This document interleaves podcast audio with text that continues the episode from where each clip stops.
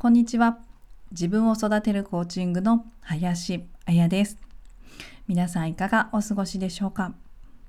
今日のテーマは自分の力で自分の答えを見つける。私自身がコーチングを通して思考力と行動力を鍛えてもらったと思っておりまして自分の力で自分の答えを見つけて進みたい方へ道を切り開いていると実感できたので自分を育てるコーチングと名前を付けました。過去の私は結果を求めてばかりで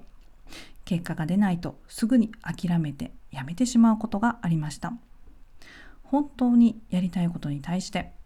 コーチングで鍛えた思考力と行動力で粘り強く進んでいけるようになって以前と変容したことについてまずやってみること。続けてみること。この2つのポイントで今日はお話ししていきます。まずはやってみること。始まりはすべてここからです。やってみることから始まると実感できたことです。40歳を目前にしていた当時の私はまずやってみるがとっても怖くて。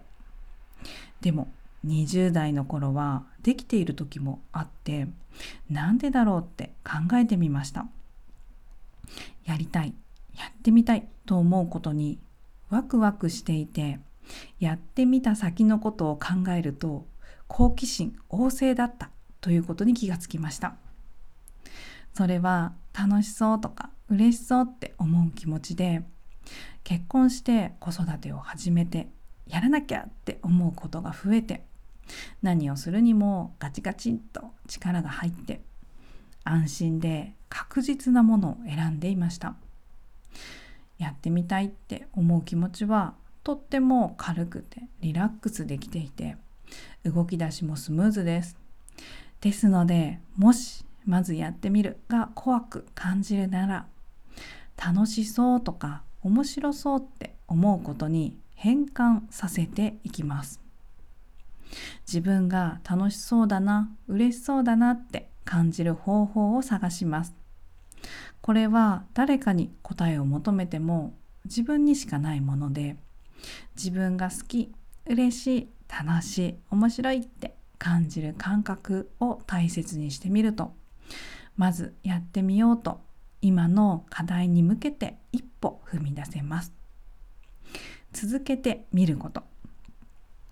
先ほどの楽しいや嬉しいと感じる方法に変換してみることとことができるとその行動は自然と続けられます。そしてうまくいかなかったな失敗したかもって感じることを捉え方を変えることができたら次への糧に変えることができてまたやろうと続けることができます。昔の私は続けることが苦手でなんでだろうって考えてみると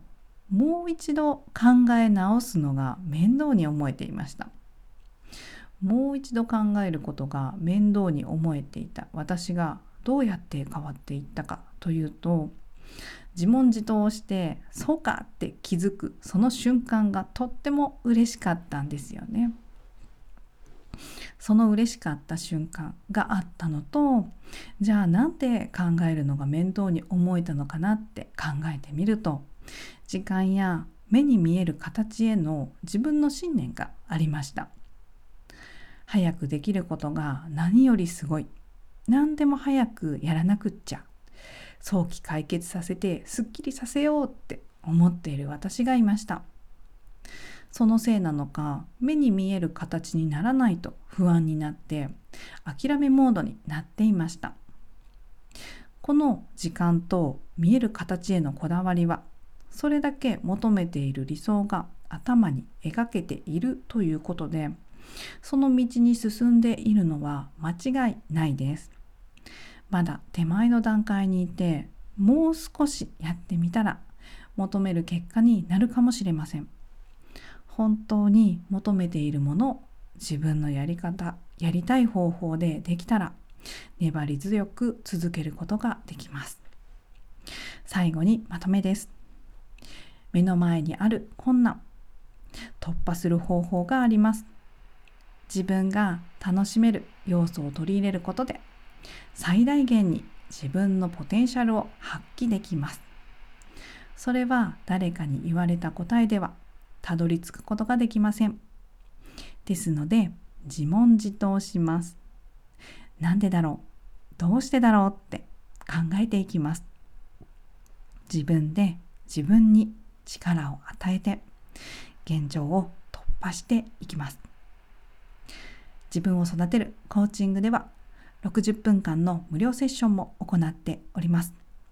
現在グループセッションも、えー、募集をしておりまして募集期間は4月7日金曜日までですグループセッション個人セッション、え、興味ある方はまず無料セッションにてお話を聞かせていただきます気になる方やってみたいわと思われる方はインスタグラムのプロフィール欄にある URL から LINE のお友達になってください。もしくは直接ダイレクトメールでのメッセージでも構いません。